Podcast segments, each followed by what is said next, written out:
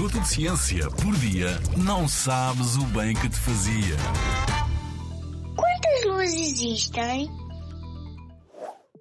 Luas, há só uma, que é a nossa e mais nenhuma. Eu estou a brincar contigo, não ligues. Só disse isto porque temos de ter cuidado com aquilo a que chamamos lua. Antes de mais, é importante percebermos do que estamos a falar. O termo correto é satélites naturais. Damos este nome a todos os astros menores que orbitam um planeta, planeta anão ou asteroide. Lua é o nome do nosso satélite, porque gira à volta da Terra. Mas atenção, não confundas com os satélites artificiais, que se chamam assim porque são fabricados por nós. Os satélites naturais podem ter muitas formas e tamanhos. Alguns até têm atmosferas e outros oceanos escondidos debaixo das suas superfícies, tendo por isso a possibilidade de albergar vida.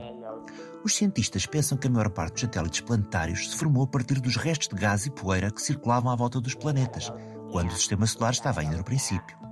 Outros satélites ter-se-iam formado noutros locais e foram atraídos por astros maiores, passando a orbitá-los, como aconteceu a muitos dos satélites de Júpiter e de Saturno. Mas quantos existem afinal? Olha, neste momento em que te falo, março de 2023, sabemos que existem pelo menos 224 satélites planetários no sistema solar. Só os planetas gigantes têm 216, vê tu. Tens uma máquina de calcular? Olha, então soma.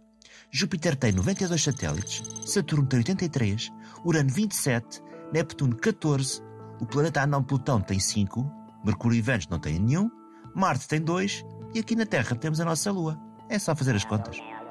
E com a evolução da ciência e da tecnologia, espera-se que os cientistas descubram muitos mais.